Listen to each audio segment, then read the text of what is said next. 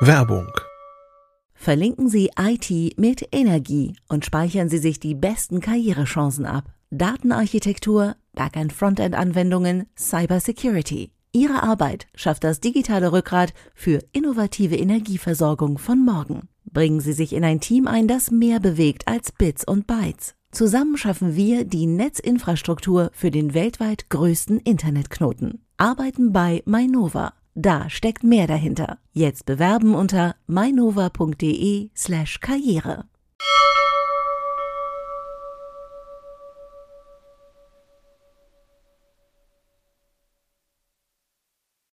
Heute bei CT Uplink PCs aufrüsten. RAM, Grafikkarte, Prozessor, SSD. Lohnt sich das und geht das heutzutage überhaupt noch? Bis gleich. Moin und herzlich willkommen bei CT Uplink, dem Podcast der CT-Redaktion mit Themen aus dem Magazin und drumrum. Mein Name ist Jan Schüssler und bei mir sind Carsten Spille, Niklas Dierking und Lutz Labs. Und wir sprechen heute über das Thema Computer aufrüsten. Ihr drei habt euch damit in der aktuellen CT-Ausgabe 17 befasst. Ähm, ja, im Prinzip zu allen denkbaren Themen, äh, von Massenspeicher über Grafikkarte, Prozessor, RAM, wenn es sein muss, Mainboard ja auch, aber das ist dann schon wieder so ein Grenzfall. Ähm, Carsten, du beispielsweise hast dich mit Grafikkarten befasst, aber vorher wollen wir ja mal schauen, wann lohnt es sich überhaupt, Rechner aufzurüsten oder wann geht es überhaupt? Ja, ähm, das ist immer so eine schwierige Abwägungsgeschichte, weil erstmal kostet Aufrüsten natürlich immer Geld. Also Aufrüsten ist so gut wie nie kostenlos. Also soll es sich ja auch lohnen.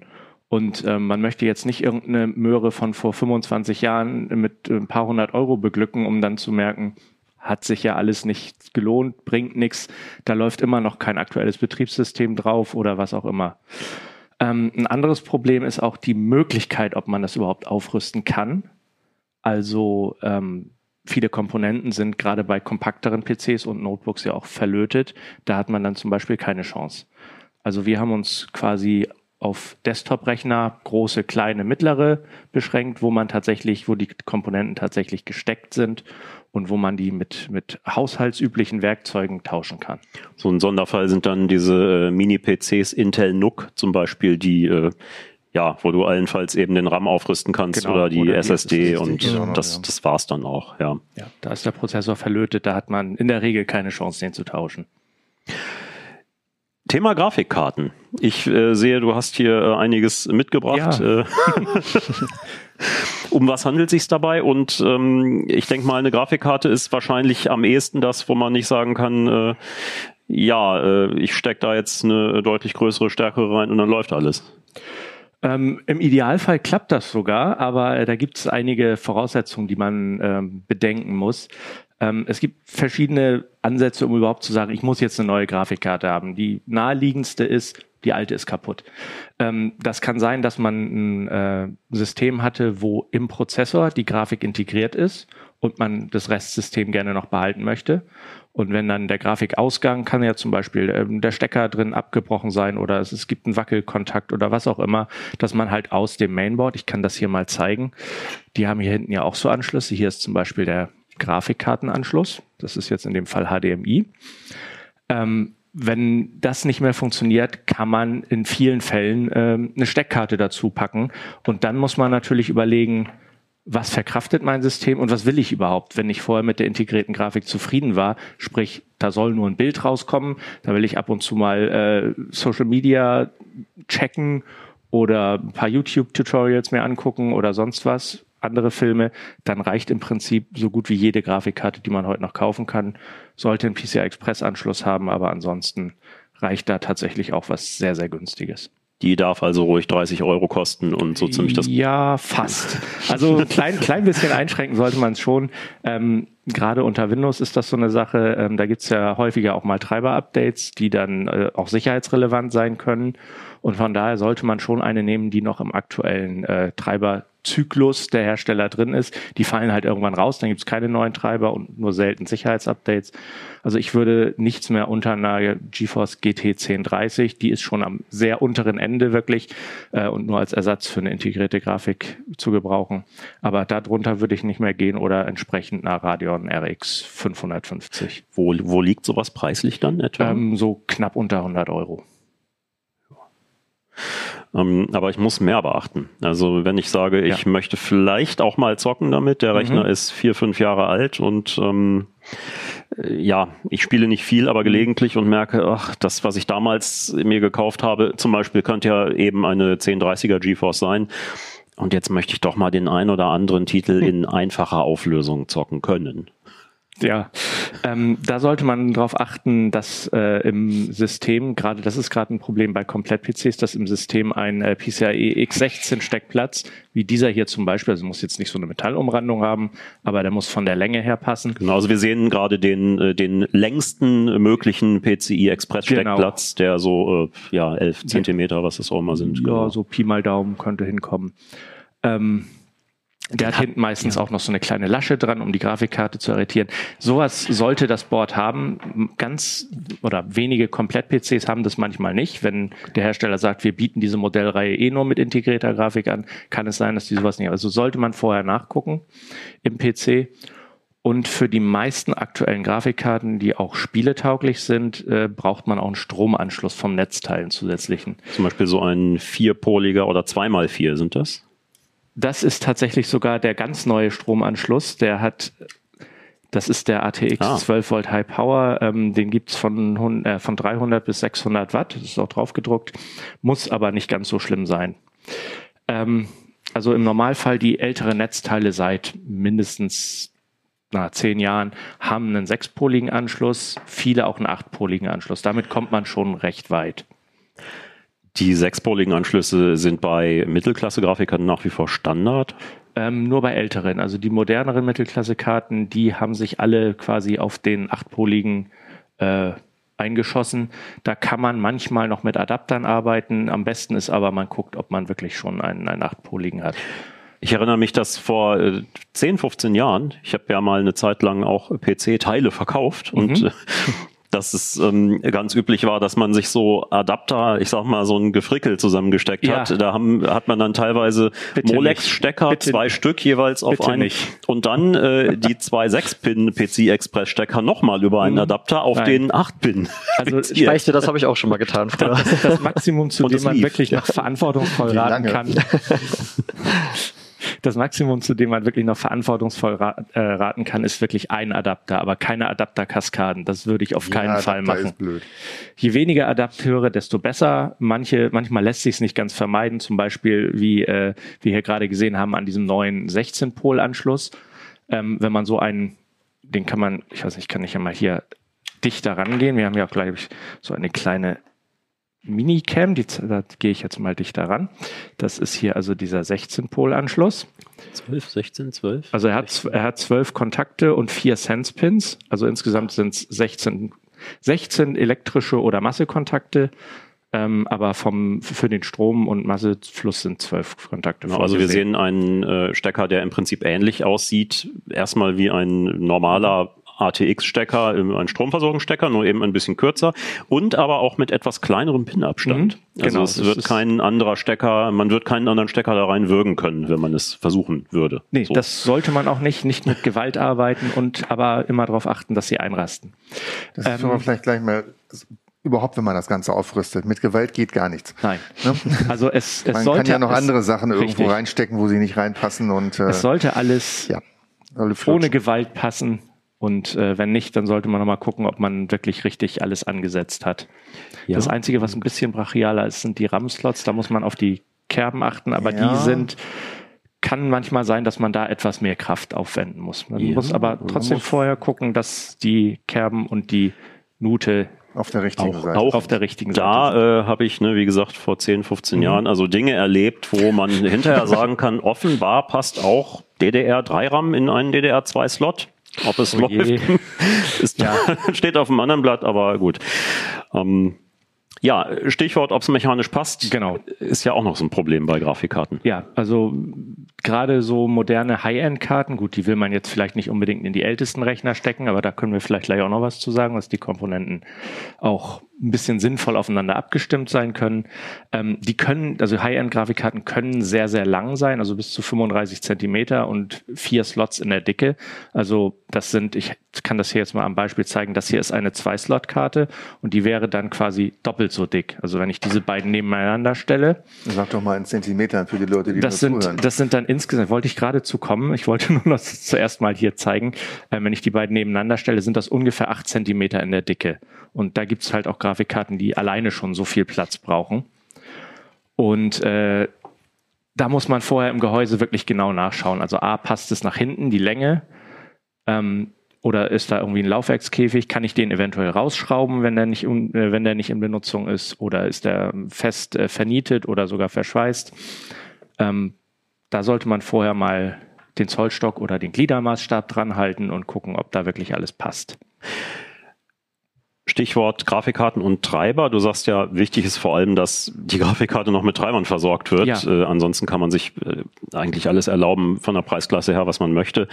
Ähm, bei äh, was die Windows-Treiber angeht. Nur hat nicht jeder Mensch Windows. Mhm. Niklas, ähm, wenn ich einen Linux-Rechner mhm. habe und äh, trotzdem meine Grafikkarte aufrüsten möchte, ja, äh, da kommen wir gleich noch drauf. Mhm. Linux wird dann ja häufig benutzt, um ältere Rechner wiederzubeleben. Genau, da kommen wir später nochmal zu. Äh, aber hey, äh, man kann Linux auch durchaus ganz bewusst als primäres Betriebssystem nutzen. Mhm. Und ähm, ich denke, das machen sogar verdammt viele. Und ähm, wenn ich meine Grafikkarte aufrüsten will, weil ich auch gerne zocke unter Linux, muss ich auf irgendwas mehr achten mhm. als bei Windows-PCs? Also grundsätzlich ist es ja erstmal so, dass die meisten Treiber für die Hardware-Komponenten im Linux-Kernel stecken. Das ist eigentlich erstmal eine sehr bequeme Angelegenheit, weil ich dann die Sachen nicht irgendwie mir aus dem Netz zusammensuchen muss.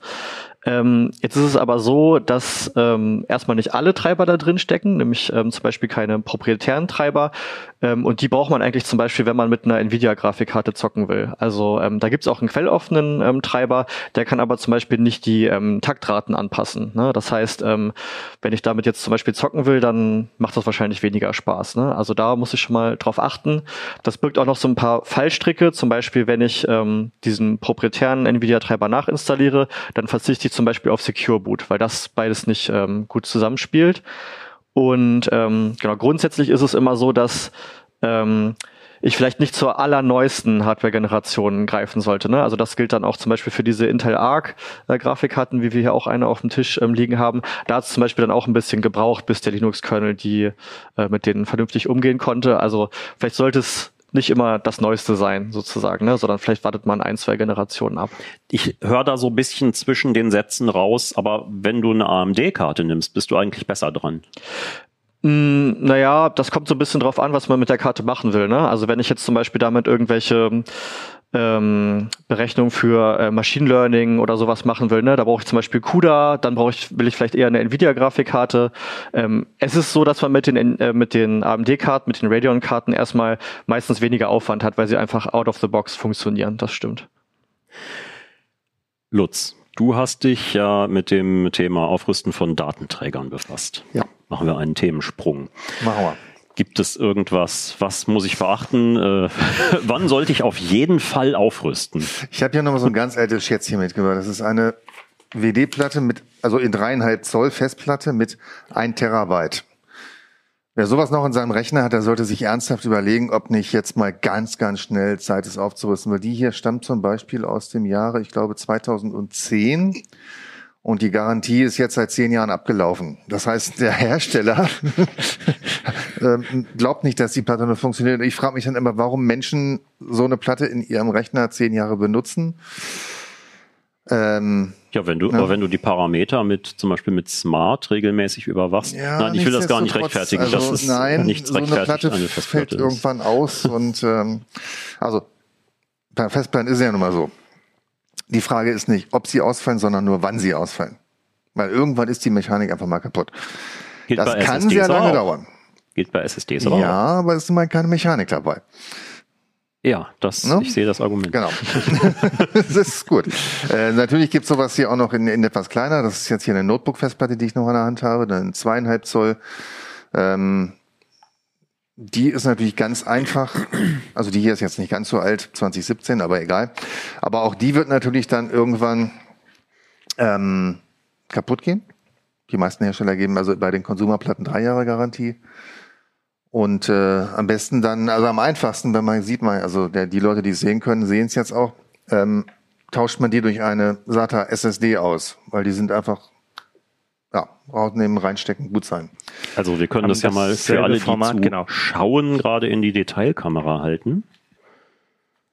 Genau, die sehen einfach sehr, sehr gleich aus. Ähm, wenn man eine dreieinhalb Zoll äh, Festplatte durch eine SSD ersetzen möchte, dann passt das mechanisch vielleicht nicht ganz so gut. Aber ähm, zur Not reicht da auch ein Streifenklebeband, dass man das irgendwo einfach dran klebt, weil dieser da keine Mechanik drin ist, braucht man auch nicht wirklich feste Schrauben. Ne? Das ist das Einfachste. Ne? Image machen, Image wieder draufspielen auf die neue Platte, fertig, glücklich sein. Das wird sich auch in der, in der Geschwindigkeit bei einem Rechner bemerkbar machen. Aber äh, ganz darum, massiv sogar. Darum geht's ja. ja jetzt eigentlich hier ja. heute, ne? Beim Aufrüsten, dass man irgendwie sein altes Schätzchen noch mal so ein bisschen weiter tragen kann. Und ähm, vor allen Dingen also der Start von Anwendungen, der, der ganze Start vom Betriebssystem, das geht halt alles viel schneller. Und zwar nicht, weil so eine SSD so, so ganz viel toll schneller ist, sondern ähm, weil so eine Festplatte eben erstmal die Daten suchen muss, wenn sie danach gefragt wird. Also, was weiß ich, beim Betriebssystemstart werden ja so viele, viele hundert, wenn nicht gar tausend kleine Dateien irgendwo geladen. Und die Platte muss halt irgendwie erstmal den Kopf an die richtige Stelle bringen. Und dann muss sie warten, bis dann mal langsam der richtige Sektor vorbeikommt. Und das kann dann halt mal so ein paar Millisekunden dauern. Und bei einer SSD ist es einfach so, ähm, es ist innerhalb von ein paar Mikrosekunden da sozusagen da. Ein paar Millisekunden klingt jetzt gar nicht nach viel, ne? Eigentlich, nee, aber wenn du das, wenn natürlich das so bei, hörst. bei 1000 Dateien nimmst, dann sind's, bist du schon wieder bei ein paar Sekunden. Das stimmt, ja. Ist nicht gerade vielleicht auch ein guter Moment, eine SSD zu kaufen, weil die besonders günstig sind zurzeit? Ja, ähm, das ist sowieso richtig, aber ich meine, also ich glaube, es ist, wer noch eine Festplatte im System hat und davon brutet, wenn nicht wirklich die 20, 30, 40 Euro dagegen sprechen, dann bitte jetzt kaufen. Ja, eine interessante Frage äh, an dieser Stelle wäre ja, benutzt noch jemand, äh, nicht von uns jetzt, sondern von den Zuhörern, Zuschauern, tatsächlich einen, einen Rechner, in dem sich als Systemlaufwerk eine konventionelle Festplatte befindet. Bitte kommentiert. Das würde mich interessieren. Und ähm, wenn ja, einfach weil es bisher läuft oder weil es einen speziellen Grund gibt. Das kann ja auch sein. Meine Vorstellung ist immer so, wenn ich aus irgendeinem Grund ein super wichtiges Windows XP-System habe, kann ich, früher hieß es immer eine SSD, wenn nicht, wenn das ein alter Rechner ist, zum Beispiel für eine Industrieanwendung, und da läuft, der, da läuft XP drauf auf einer Festplatte, sollte man keine SSD einbauen? Das ist Geschichte, oder? Die räumen sich selbstständig auf und. Ja das ist wahrscheinlich Geschichte. Aber es gibt tatsächlich einen Grund, weshalb noch Festplatten in Rechnern drin sind. Nämlich? Ich hatte gerade eine Mail von einem Leser, der mir das erzählt hat. Und zwar ist der ehrenamtlich dabei, irgendwelche Rechner zusammenzuschrauben für Leute, die nicht so viel Geld haben. Und dann fehlt eben das Geld für diese 20 Euro für die SSD fehlen einfach. Das heißt, du nimmst dann im Prinzip ausrangierte Festplatten, genau. die im, im, im Gebrauchthandel mhm. irgendwo auftauchen, die quasi ich vermute, einfach nichts kosten. Quasi nichts kosten. Und dann, natürlich kann man dann auch sagen, wenn beim Aufrüsten jetzt, ne, also von den, von den Zuhörern, Zuschauern, wenn da eine SSD überbleibt, so eine alte SATA-SSD mit 128 oder 256 Gigabyte, man selbst kann wahrscheinlich kaum noch was mit anfangen. Aber man kann natürlich mal gucken, ob es so eine gemeinnützige Stelle gibt in der Stadt, die man dann damit glücklich machen kann. Wichtig vorher den Datenträger auf jeden Ganz Fall verlässlich löschen, ja. Secure Erase oder genau. ansonsten genau. Äh, verschlüsseln und dann die Partition löschen. Wäre auch noch ein Trick. Genau. Ja, also ich denke mal, Secure Erase ist schon sinnvoll. Ja. Aber ich, das wollte ich jetzt auch nochmal loswerden. Weil ja. ich habe mich über den Leser, ich habe den Leser gefragt, ey, sag mal, warum willst du denn noch eine Festplatte einbauen? Also, heute noch, ne? Äh, weiter, nee, haben sie mich falsch verstanden. Das war ähm, genau diese gemeinnützige hm. Geschichte und das fände ich eigentlich eine gute Idee. Ich sehe, auf dem Tisch liegt nicht nur, liegen nicht nur ein paar Festplatten, sondern auch kleine Speicherchip-Module, die M2 SSDs genau. wahrscheinlich sind. Ja, genau. Genau, hier gibt's da, ich habe jetzt mal drei verschiedene hier mitgebracht und zwar Ähm, Wir halten die mal in die wir Kamera. halten die mal in die Kamera, Halten genau. wir mal in die Kamera. Für alle, die zuschauen.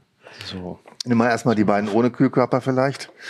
Die sind nämlich auf Anhieb kaum zu unterscheiden. Da muss man schon sehr nah rangehen. Die, ja, vielleicht Vorgeschichte. Diese M2-Slots, die gibt's in verschiedenen Versionen. Nämlich einmal PCI Express und einmal in SATA. Also SATA ist ja das, was man normalerweise so als zweieinhalb Zoll Gehäuse kennt. Gibt's aber eben auch für M2. Und ähm, die haben meistens zwei Kerben. Nein, M2 SATA SSDs haben immer zwei Kerben. Da muss man gucken, ob die reinpassen. Also ob man nämlich eine M2 SATA oder eine M2 PCI Express SSD in sein Mainboard reinstecken kann, das verrät in meistens das Handbuch. Gibt es nennenswert Systeme, in denen wirklich nur eine SATA-SSD im, äh, im M2-Slot laufen würde? Das ist eine gute Frage. Kann ich dir nicht beantworten. Du kannst dazu ja auch kein nichts sagen. Ne? Ja. Ähm, aber es gibt inzwischen die meisten Systeme heute, da läuft eben kein SATA mehr drin, soweit ich das weiß. Weil die das einfach nicht mehr reingebaut haben. Was ja logisch ist, weil SATA äh, beziehungsweise NVMe SSDs ja so sportbillig sind inzwischen. Ja, Das- genau. Das kein, Ja. kein Unterschied quasi. Ne? Genau, und das, also SATA ist sowieso viel langsamer. Wir reden bei SATA von, was weiß ich, 550 Megabyte pro Sekunde und ähm, 100.000 IOPS, das bezeichnet diese Fähigkeit, möglichst schnell auf viele, viele kleine Dateien zuzugreifen. Also IOPS heißt äh, Input and Output Operations per Second. Ganz maximal. genau ja. Und bei modernen PCI Express SSDs liegt das eher so bei, also bei ganz modernen, bei anderthalb Millionen IOPS. Genau. Und was machen so Festplatten im Vergleich? 100. 150. 105. Okay, das, Das ist ein Unterschied. Da, da wird auch sehr schön deutlich, warum, also ja, i- i- Anekdote wieder, ne? Auch vor 15 Jahren, als ich das Zeug verkauft habe. Ich habe wirklich, ja, ich möchte, dass mein Rechner schneller wird. Ich brauche einen besseren Prozessor. Ich dann irgendwann wirklich angefangen zu sagen, nein, du brauchst eine SSD, wirklich. Und Massen von SSDs verkaufen gesagt, ja, du auch wenn sie bespielt wurde, auch wenn du die Packung aufgerissen hast und du nicht zufrieden bist damit, ich nehme das Ding natürlich zurück. Natürlich kam keine einzige zurück, weil wenn die Leute merken, dass Photoshop nicht mehr in 40 Sekunden, sondern in vier Sekunden startet, das, ja, das, man gibt es nicht mehr her danach. ist wie ein neuer. Rechner Das- vom Gefühl her, ne? Gewesen. Genau. Ich kann mich da auch noch gut dran erinnern. So, dann haben wir hier noch eine SSD, da ist ein dicker, fetter Kühl, also ein dicker Kühlhörer drauf. Äh, dicker, fetter ist es noch nicht. Zeigen wir die auch nochmal. Das ist jetzt eine PCI Express 5.0 SSD, also so eine besonders schnelle. Äh, das ist eine so mit den anderthalb Millionen IOPS und bei der sequenziellen Geschwindigkeit 550 Megabyte pro Sekunde SATA, die schafft eben 12 Gigabyte pro Sekunde. Ja, also wer jetzt so sich überlegt, merkt man das? Normalerweise nein. Ähm, wenn man aber viele, viele große Dateien bearbeitet, meinetwegen Videoschnitt macht, das ist immer so das klassische Beispiel dafür, da merkt man's. Also Oder? Da, ne? was, was mir tatsächlich, äh, ich habe sehr häufig vor ein paar Jahren immer diese Aussage gehört, naja, also wenn du schon eine SSD hast, der Wechsel auf NVMe, das machst du ausschließlich, weil es verfügbar ist und weil es es gibt, aber nicht, weil es schneller ist. Und naja, ich habe ja, also in meinem alltäglichen äh, Betrieb äh, hier in, äh, bei CT gehört ja der Umgang mit VMs. Nur upgrade ich die dann häufig oder spiele Updates ein und dann regelmäßig muss man die dann auch ein bisschen aufräumen und sagen, okay, komprimiere jetzt die Festplatte mal neu, beziehungsweise komprimiert wird sie nicht, aber die alten unbenutzten Sektoren werden ausgefiltert und freigegeben. Dieser Prozess dauerte schon so bei der durchschnittlichen Windows 10 VM irgendwie mit der SATA SSD vielleicht 30 Sekunden und mit der NVMe SSD eher so 10 Sekunden. Mhm. Also es war, ist schon dann auch teilweise sehr spürbar, dass NVMe schneller ist. Und Ja, das ja. war nur eine äh, PC Express 3.0. Also Mhm. Wer übrigens gar keinen Slot für so eine M2 SSD hat, sondern aber gerne was richtig Schnelles hat, weil er eben viel mit großen Dateien rumhantiert. Man kann sich natürlich auch so für 10 Euro oder sowas so eine Mini äh, PCI Express Karte kaufen, wo man dann so eine M2 SSD reinstecken kann. Zeig es handelt sich um her. eine, äh, im Prinzip um eine Slot-Platine, die nichts anderes tut als eine Vier äh, Leitungen aufs Mainboard. Vier Leitungen, äh, genau, und mit einem mechanischen Sockel für die M2 SSD. Genau. Das sieht nach viel Stress aus. Weil ich ja ein Mainboard haben muss, das auch versteht, dass es von einem PCI Express Slot aus booten, Booten war jetzt eine ganz andere Geschichte. Darüber reden wir jetzt nicht. also da, das würde ich dann bei einem älteren System, auch wenn, wenn vielleicht ein M2-Sockel drauf ist und man aber nicht das Handbuch nicht mehr findet oder so, wenn da eine SATA-Festplatte drin ist, oder auch eine zu kleine SATA SSD, dann würde ich einfach wieder eine SATA SSD kaufen. Bevor ich mir den Stress mache und dann funktioniert es vielleicht nicht und dann muss ich es zurückschicken und der große Geschwindigkeitsgewinn ist wahrscheinlich eh nicht drin. Ja, Hauptsache SSD. Das ja, ist der Hauptsache ja. SSD, mhm. ganz genau. Werbung.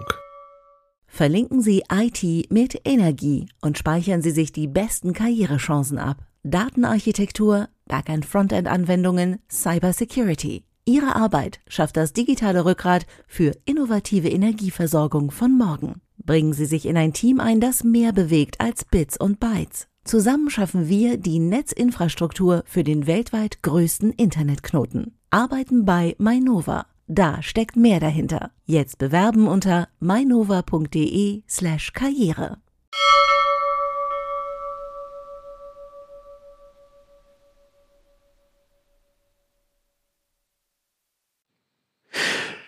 Niklas, mhm.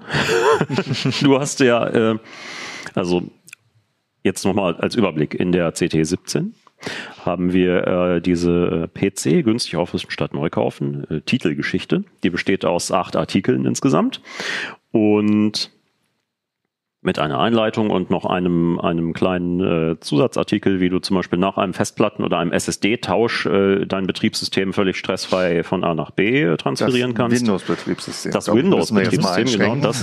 Und ähm, Niklas, du hast einen Artikel geschrieben dazu, bei dem man, äh, ich dachte, das ist ja schick, ich kann nicht nur die Hardware aufrüsten, sondern mhm. ich kann auch die Software aufrüsten. Also Und das kostet nicht mal was. ja, vielleicht auch ein Vorteil. Mhm. Und du empfiehlst dann ein Lubuntu. Das ist ein super schlankes Genau, das ist eine sehr, sehr schlanke Linux-Distribution. Vielleicht erstmal, warum kommt man vielleicht darauf, ähm, auch Linux oder also ne, ein alternatives Betriebssystem als Aufrüstoption äh, in Betracht zu ziehen? Ähm, zum einen würde ich sagen, bietet sich das sehr an bei einem Rechner, ähm, in den ich vielleicht gar nicht mehr investieren will. Ne? Also das ist vielleicht irgendwie ein, ein, alter Tower, das ist irgendwie ein altes, klobiges Notebook, ähm, was irgendwie fünf bis zehn Jahre alt ist und was ich noch zu Hause rumliegen habe. Ähm, um dem sozusagen einfach nochmal neues Leben einzuhauchen. Ne? Das wäre zum Beispiel eine Möglichkeit.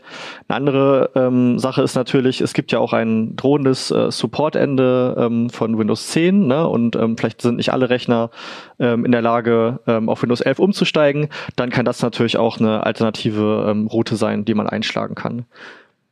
Und ähm, genau, da kommt es natürlich, hängt es ganz maßgeblich davon ab, ähm, ob das glückt von der Wahl der Distribution, ne? weil nicht alle Linux-Distributionen äh, sind gleich. Es gibt ganz viele unterschiedliche und die sind auch zum Beispiel in ihrem Ressourcenverbrauch äh, sehr, sehr unterschiedlich. Ne? Es gibt halt schmalere Distributionen, dazu gehört halt das Lubuntu, das wir jetzt in dem ähm, Linux-Aufrüstartikel vorgestellt haben.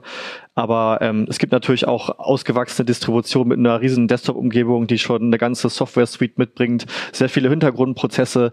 Dann ist der Unterschied jetzt vielleicht auch gar nicht so groß. Da würde würde ich jetzt klassisches Ubuntu sehen. Genau, zum Beispiel das normale Ubuntu-Desktop mit einem GNOME-Desktop oder ähm, vielleicht auch eine Distribution, die einen ausgewachsenen ähm, KDE-Plasma-Desktop mitbringt. Ähm, da werde ich jetzt vielleicht dann im Vergleich zu Windows keinen riesigen Geschwindigkeits- äh, oder keinen Schwuppdizitätsunterschied feststellen. Ja, ähm, nun gibt's ja auch, äh, wie, wie, gesagt, das hatten wir vorhin schon, die, äh, mhm. die Fälle, in denen man ein ähm, einen Rechner aufrüsten möchte, der schon auf äh, Linux läuft. Mhm. Grafikkarte ist das Thema wahrscheinlich am wichtigsten. Ähm, wie ist es, wenn ich das allgemein das Gefühl habe, der Rechner läuft ein bisschen zäh? Mhm. Da würde ich ganz ähnlich äh, vorgehen wie auch unter Windows. Ne? Also da würde ich einfach einen Blick mal in den Systemmonitor äh, werfen. Ähm, genau, einfach mal schauen, okay, wo ist denn hier gerade meine Auslastung? Ne? Ist meine Datenträgerauslastung hier irgendwie gerade im roten Bereich? Kommt mein Prozessor ans Limit, wenn ich den Browser aufmache oder ne, ein Textverarbeitungsprogramm? Ähm, genau, da würde ich ganz klassisch sozusagen vorgehen, wie auch wenn ich jetzt mal einen Blick in den Taskmanager werfe. Ähm, bei Gaming sieht es vielleicht noch mal ein bisschen anders aus. Da gibt's so, ähm, aber auch zum Beispiel so ähm, Software-Tools, ähm, um jetzt die Performance noch mal ein bisschen genauer anzuschauen, zum Beispiel äh, Mango hat, worüber meine Kollegin äh, Liane Dubovi mal äh, einen Artikel geschrieben hat, wo ich dann noch mal sehe, okay, was läuft, also was, welche Komponenten kommen mir eigentlich gerade in dem Spiel zum Beispiel ans Limit? Ne? Das ist dann, das wird so drüber gelegt und dann kann ich sehen, okay, wie viel Frames per Second ähm, kann ich hier rausholen? Ähm, das würde ich dann vielleicht empfehlen, um da drauf zu schauen. Stichwort, äh, was wir jetzt, wir haben über Grafikkarten geredet, über Datenträger, äh, über Linux. Ähm, ein Punkt ist natürlich auch klar, Prozessor und RAM. Ja. Tatsächlich ist beim Prozessor mein Eindruck gewesen, nachdem ich die Artikel äh, überflogen habe, ist, ist, die Wahl ist eigentlich bei AMD gegeben. Also da kann es eine gute Idee sein, den Prozessor aufzurüsten. Bei Intel-Systemen brauche ich aber schon wirklich Glück. Ja, also das ist, ähm, da muss man wirklich sagen, AMD hat da ähm, gerade mit der AM4-Plattform, die äh, sie 2017 rausgebracht haben mit den Ryzen-Prozessoren zusammen, ähm, im Moment einen ziemlich guten Lauf hingelegt. Ähm, die AM4, die kann tatsächlich, äh, wenn das BIOS mitmacht, äh, können da tatsächlich auch noch sehr moderne Ryzen 5000 Prozessoren drauf, die äh, vor zwei Jahren erst rausgekommen sind. Ähm, zum Beispiel habe ich hier mal so eins von diesen Boards mitgebracht. Das ist ein äh, äh, mit äh, X370 Chipsatz, da wo wir gerade auch noch die SSD drin reingetan haben. Ähm, da gibt es tatsächlich ein BIOS-Update für, um zum Beispiel ein Ryzen äh, 7 5800 X3D sogar mit dem 3D-Cache für besonders hohe Spieleleistungen unter anderem äh, rein zu äh, verpflanzen. Da muss man zum Beispiel darauf achten, dass man dieses nötige BIOS-Update, sollte man auf der Webseite des Herstellers mal schauen, ähm, einspielt, bevor man den Prozessor tauscht, weil sonst wird der neue Prozessor oft nicht erkannt und dann bootet es nicht. Oder wenn du Glück hast, wenn du Glück hast, aber es zeigt unbekannter Prozessor oder irgendwie. Das passiert eher selten das inzwischen, leider. Früher, ich also das, früher das, war das gängig. Dann ja, hieß es so Pentium-CPU. Punkt. Ja, und, und aber sonst, aber sonst lief alles auch mit der richtigen Geschwindigkeit und so meistens. Ja, aber ja, das richtig. ist das ist mittlerweile leider eher die Ausnahme. Also mag sein, dass es das nochmal gibt. Also dieses, was wir so im Testbetrieb meistens erleben, ist schwarzes Bild und da passiert nichts. Es gibt Boards, die haben ein sogenanntes BIOS-Flashback. Da kann man dann von einem USB-Stick, selbst ohne eingesetzten Prozessor, ähm, einfach das BIOS updaten. Netzteil muss natürlich dran, Strom braucht er schon. Und äh, dann sollte das auch gehen. Aber im Zweifelsfall, gerade beim Aufrüsten ist es ja auch nicht das Problem, wenn der Prozessor jetzt nicht gerade die Grätsche gemacht hat. Äh, erst BIOS-Update, dann Prozessor tauschen. Und bei Intel, was du angesprochen hast, äh, ist das äh, ein, ein größeres Problem, weil da ist es mittlerweile so, dass äh, Mainboards, wenn dann höchstens noch einen Refresh vertragen, also in zum Beispiel die Boards der 600er Serie passen jetzt auch noch die 13.000er Prozessoren, vielleicht die 14.000er, das weiß man noch nicht, die kommen erst äh, in der zweiten Jahreshälfte. Und meistens ist es halt so, da gibt es dann quasi so eine Verdongelung von Plattform und Prozessor. Das heißt, ich kann höchstens innerhalb einer Generation aufrüsten und das lohnt sich in der Regel nur, wenn ich einen Prozessor mit irgendwie zwei Kernen nur habe, irgendeinen ollen Pentium oder einen kleinen Core i3 von früher und will dann auf einen Sechskerner aufrüsten. Und da kommt natürlich noch zusätzlich hinzu, Intel wechselt ja dann häufiger, wie gesagt, die kompletten Plattformen. Dann gibt es weniger Mainboards und weniger Prozessoren. Das heißt, man bekommt im Prinzip nur noch Restbestände. Die sind dann aber wieder überteuert für das, was sie eigentlich leisten. Also statt jetzt, ich sag mal, du hast einen 7000er Generation Intel, äh, Celeron da drin ja. und überlegst dir, jetzt möchte ich aber einen Core i7 oder i9 haben, ja. wird es wahrscheinlich sogar billiger sein zu sagen, ich kaufe einfach ein top aktuelles Board und einen aktuellen i5, der wahrscheinlich auch genau, das, schneller sein wird als das der damalige. Das könnte schon sein. Also wenn ich mir jetzt überlege, in, in i7 7700 ähm, zu kaufen, der jetzt, den gibt es neu eigentlich gar nicht mehr. Da muss man gucken, ob irgendwelche Shops noch Restbestände haben oder auf den Gebrauchtmarkt vertrauen. Da kann man natürlich auch wieder Schnäppchen machen. Aber in der Regel kommt man mit einem moderneren System da besser weg. Das ist natürlich auch viel mehr gebastelt. Das muss man dann auch wissen, ob man das möchte oder ob einem das vielleicht die 20, 30, 40 oder je nach Portemonnaie-Stand äh, 100 Euro mehr wert ist, dass man eben nur den Prozessor tauscht. Und jetzt habe ich gerade den 7000er als Beispiel. Der wäre, ist, wenn, ist die Frage, ob das einem wichtig ist, aber der wäre nicht offiziell Windows 11 genau. kompatibel. Das kommt auch noch. Also da müsste man dann mit Registry-Hacks arbeiten. Also Bis jetzt funktioniert das aus eigener Erfahrung noch ganz gut, aber man weiß nie, ob das nächste Security-Update noch ankommt. Eine, das ist immer so ein kleines Vabance-Spiel. Eine, eine Investition in tote Technik, ja. so quasi, die man dann. Das gleiche abtut. gilt übrigens auch für Arbeitsspeicher, ja, ja, genau. Da muss man auch, also im Moment ist es ja, sind sowohl noch DDR4 als auch DDR5-Module aktuell. DDR5 logischerweise das neuere. Das wird von den modernen Intel-Plattformen und von der AMDs AM5 ausschließlich unterstützt. Bei Intel gibt es auch noch Board mit Boards mit DDR4. Und da sind die Preise im Moment auch eigentlich bei beiden noch ganz gut. Also pro Gigabyte zahlt man einen relativ niedrigen Betrag. Beim älteren DDR3-Speicher, was bis ungefähr, wann war es denn so, 2014, 15 rum, der Stand der Technik war, da zahlt man pro Gigabyte, wenn man denn jetzt aufrüsten will, weil vier Gigabyte doch nicht mehr reichen. Also wir empfehlen mindestens acht, besser 16, wenn es geht. 32 ist dann schon kann man machen, wenn man gerade ein günstiges Angebot findet oder eine Anwendung hat, wo man sagt, ich brauche, ich weiß, dass ich so viel Speicher Und brauche. bevor man das macht, erstmal vielleicht doch mal im Ressourcenmonitor gucken, wie viel Gramm überhaupt belegt Genau. ist. Virtualisierung. Ich kriege meine 32 Gigabyte regelmäßig an Anschlag. Das Ja, okay. Ist die Frage, ob man das ist, braucht. ist, ne? Ja, ist, ist ja aber auch eine Anwendung. Also wenn man das macht, dann mag es sich lohnen. Aber generell gilt, dass man bei DDR3-Speicher gerade neu, gebraucht aber auch schon deutlich mehr pro Gigabyte zahlt. Als Ja, und das lohnt sich dann irgendwann auch nicht mehr. Ne? Also Nee. wenn, wenn das so Board 10 oder mehr Jahre alt ist, dann nee, also über kann man sich Jahre. irgendwann überlegen, äh, nee, machen wir mal neu. Also, ist, ein, ist es auch, wo du das gerade ansprichst, eigentlich ein ganz guter Cut, wo man mal so überlegen kann, so ungefähr zehn Jahre danach muss man schon wirklich mit sehr spitzen Bleistift Ja. rechnen. Bei AMD ist es ja so, dass alles ab Ryzen, alles was irgendwie Ryzen hieß, mit äh, automatisch auch DDR4 Genau. Plattform ist. Ja. Und alles, was DDR3 ist, ist wahrscheinlich diese uralte Bulldozer-Piledriver-Generation, die Ja. vor allem als Heizung funktioniert, aber nicht als Prozessor. Genau. Ja. Äh, apropos äh, tote Technik, ist jetzt schon ein bisschen her, dass das äh, Stichwort gefallen ist, aber ähm, genau, wo wir bei Prozessoren und tote Technik waren, muss man sich natürlich die Frage stellen, ob das, ob man das noch wirklich will, aber wer auf Biegen und Brechen noch ein 32-Bit-System weiter betreiben will, ne? Für den wäre Linux vielleicht auch eine Alternative. Ähm, ich habe auch noch mal in die Sendung unseren Linux-Netzplan mitgebracht, den wir letztes Jahr äh, entwickelt haben. Vielleicht können wir den einmal kurz einblenden. Ähm, das ist so eine kleine Entscheidungshilfe, um sich für eine Linux-Distribution äh, zu entscheiden. Und da haben wir zum Beispiel auch äh, einige Optionen, die noch weiter 32-Bit unterstützen. Ne? Also dazu gehört dann zum Beispiel Debian, davon gibt es einen 32-Bit-Ableger. Ähm, MX Linux hat noch einen 32-Bit-Ableger, Linux Mint. Ähm, genau. Und ähm, eine Distribution, die wir auch in dem Linux-Aufrüstartikel vorgestellt haben, das ist äh, Bunsen Labs. Das ist nochmal, wer es noch schmaler als Lubuntu braucht, was eigentlich das schmalste der, der Ubuntus ist, aus der Ubuntu-Familie, der kann zum Beispiel zu Bunsen Labs greifen. Die haben auch einen 32-Bit-Ableger und die verzichten dann auch auf eine ausgewachsene Desktop-Umgebung, sondern haben nur noch so einen Window-Manager sozusagen mit drin, der dann einfach nur noch Fenster darstellt, aber sonst ist die grafische Oberfläche sehr, sehr spartanisch. Aber da kann ich auch noch so ein altes System sehr komfortabel mit betreiben. Ist das dann für Leute, die ihr Netbook der ersten Generation noch weiter Genau, so, ein- benutzen so ein wollen IPC oder so. Ja, Genau. nach der, nach der Generation klingt das spontan. Ja.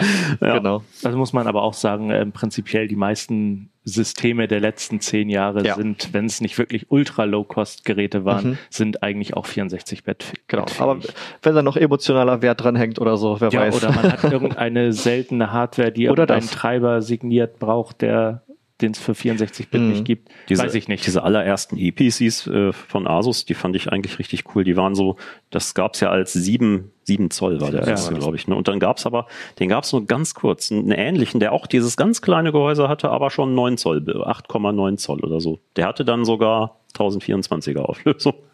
Und den fand ich eigentlich echt super, weil der war so klein, den konnte er was fast sagen, denn, de- stecken. was sagen denn deine virtuellen Maschinen zu sowas? Die schreien wahrscheinlich. Ja, wenn man, äh, also den Rechner als VM könnte man sicherlich, wahrscheinlich kann man den sogar komplett emulieren inzwischen. Äh, Ja. Single Core Atom oder was das war. Also das aber auch als, als gutes Stichwort. Äh, es lohnt sich nur in Ausnahmefällen wirklich uralt Hardware weiter zu betreiben. Vielleicht auch, weil man Retro-Fan ist und gerne Period-Correct äh, Hardware am Laufen hat. Das kann natürlich ein Grund sein, aber für den alltäglichen produktiven Einsatz ist irgendwann auch die sinnvolle Da Grenze muss man sich ja erreicht. fragen, ob nicht irgendwann, also je älter die Hardware wird, desto eher ist ja auch die Gefahr, dass sie aussteigt. Ja. Ne? Also wenn man wenn wirklich darauf angewiesen ist, dass dieser Rechner funktioniert, dann äh, sollte man vielleicht gelegentlich mal was Neues kaufen.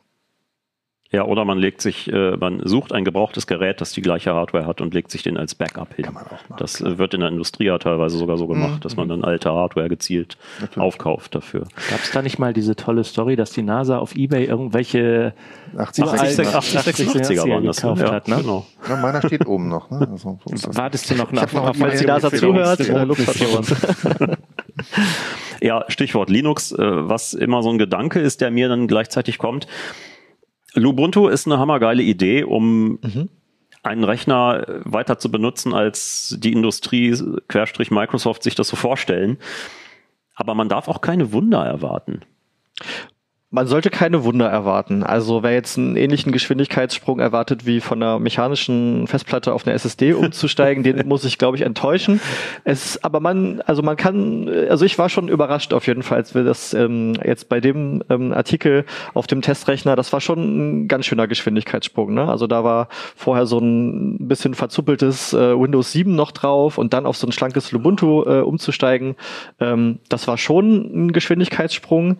Ähm, was natürlich so ein bisschen der Haken auch an der Sache ist, ich meine, ganz viel spielt sich heute einfach im Web ab. Ne? Also ich, der Browser ist irgendwie mein Fenster zur Welt und ich habe da drin irgendwie eine ganze Reihe von, von Web-Anwendungen und ähm, das ist dann halt so ein bisschen, was einem dann vielleicht auch den Spaß halt daran nimmt, so eine alte Hardware noch weiter zu betreiben. Ne? Einfach dadurch, dass die so einen enormen RAM-Verbrauch haben, auch äh, die Prozessoren dann, diese alten Prozessoren an ihre Grenzen bringen. Ähm, also gewinnst im Prinzip dann so wenn dein Betriebssystem vielleicht jetzt im RAM nicht mehr zwei Gigabyte belegt, sondern 500 Megabyte, mhm. gewinnst du halt diese anderthalb Gigabyte. Ja, aber ich habe genau, ja ich habe dann schnelleren Prozessor. Ich habe dann vielleicht so ein bisschen mehr noch in der Hinterhand, ne? Aber ja. wenn ich halt auf so viele Webanwendungen angewiesen bin in meinem Arbeitsalltag oder so, dann profitiere ich davon einfach weniger, ne? Aber die ganzen Anwendungen, die sozusagen nativ laufen, wenn ich jetzt irgendwie Textverarbeitung mache, E-Mails lesen, ähm, whatever, damit kann ich auf jeden Fall ähm, komme ich gut im Alltag durch, würde ich sagen. Und wer sich das nicht traut, direkt umzusteigen, man kann es ja auch parallel installieren. Genau, oder? man kann es zum Beispiel parallel Platz auf der Platte ist. Genau, wenn ein bisschen Platz noch auf der Platte ist, ähm, wenn man sein Windows dafür ähm, verkleinern muss, ähm, da sollte man auf jeden Fall vielleicht noch ein wichtiger Tipp auf die Bordmittel von Windows auch setzen, um die Partition zu verkleinern. Ähm, da hatten, hat aber auch mein äh, Kollege Axel Faldig mal einen Artikel zugeschrieben. Den haben wir auch da in der Literaturangabe von dem Linux-Artikel. Ähm, und da sollte man sich dran halten, weil diese, also auch die meisten Installer von Windows-Distributionen können die Windows-Partition verkleinern. Die sind da aber vielleicht ein bisschen rabiater, sagen wir es mal so. Und wer auf Nummer sicher gehen will, der sollte da sich also an ähm, die Windows-Bordmittel halten. Ähm, du meinst die Installer von Linux können. Sind rabiater. Sind rabiater. Die sind rabiater, genau. genau. Du ja. eben Windows gesagt. Oh, sorry, dann habe ja. ich es äh, hab vertauscht. Und ähm, was man ja auch immer mal machen kann, ist einfach mal ein Linux-Probe fahren. Ne? Also ich kann ja auch einfach ähm, die Distribution auf ein ähm, auf einen USB-Stick ähm, flashen, als Live-System starten und da einfach mal schauen, funktioniert eigentlich alles. Ne? Kann ich mich mit dem WLAN verbinden? Funktioniert Bluetooth? Gefällt mir das überhaupt? Finde ich die Software, die ich brauche? Ähm, da wird ja noch nichts auf die Systemplatte geschrieben. Das kann man also bedenkenlos mal eine Runde testen. Nur die Anwendungsstarts werden wahrscheinlich langsamer sein. Die werden langsamer sein. USB-Stick Kommt auf den USB-Stick an, würde ich mal sagen. Im Vergleich zu einer Festplatte kann das sogar ja, schneller sich anfühlen. Ne? Also, ich also habe da so ein paar USB-Sticks ja. schon getestet, die kommen mit äh, 10 Gigabit pro Sekunde. Also Charmant, ne? ja, okay. okay. Deutlich schneller als eine Festplatte. ja. Schneller als SATA SSD. Gut, ich danke euch. Äh, ein Riesenthema. Wir könnten wahrscheinlich noch drei Stunden weiter quatschen. Ja. Ähm, wir haben auch eine ganze Menge Sachen einfach nicht angerissen, ja. aber irgendwann, äh, ja. Und das meiste ähm, andere steht ja im Artikel oder in den Artikeln. Eben, genau. genau. Also falls ihr sie noch nicht habt, die äh, CT 17? 17 2013, äh, es sind satte acht Artikel, die so ziemlich jeden Aspekt. Äh, der Kollege Florian Müßig hat auch noch was zu Notebooks geschrieben. Ähm, was so ein bisschen deprimierend ist, weil die Kernaussage eigentlich ist, wenn überhaupt was geht, hast du Glück. ähm, außer RAM und SSD kann man meistens gar nichts machen. Wenn überhaupt, ja. Wenn überhaupt. Seltene RAM, Ausnahmen, ja. aber ja. Ja. Zum, Wer sowas machen möchte, ja. muss ich halt dieses Framework äh, Zum Beispiel. Beispielsweise. Ne? Ja, da also kannst du ja sogar das Mainboard tauschen, glaube ich. Ja. Ne? ja, richtig. Falls ihr noch Fragen habt, falls ihr Kommentare habt, äh, irgendwas an euch, äh, äh, irgendwas euch aufgefallen ist, ihr ähm, bestimmte Themen noch näher beleuchtet haben möchtet, kommentiert, schreibt uns, abonniert uns. Ansonsten vielen Dank euch dreien, vielen Dank euch okay. und bis zum nächsten Mal. Ciao. Ciao.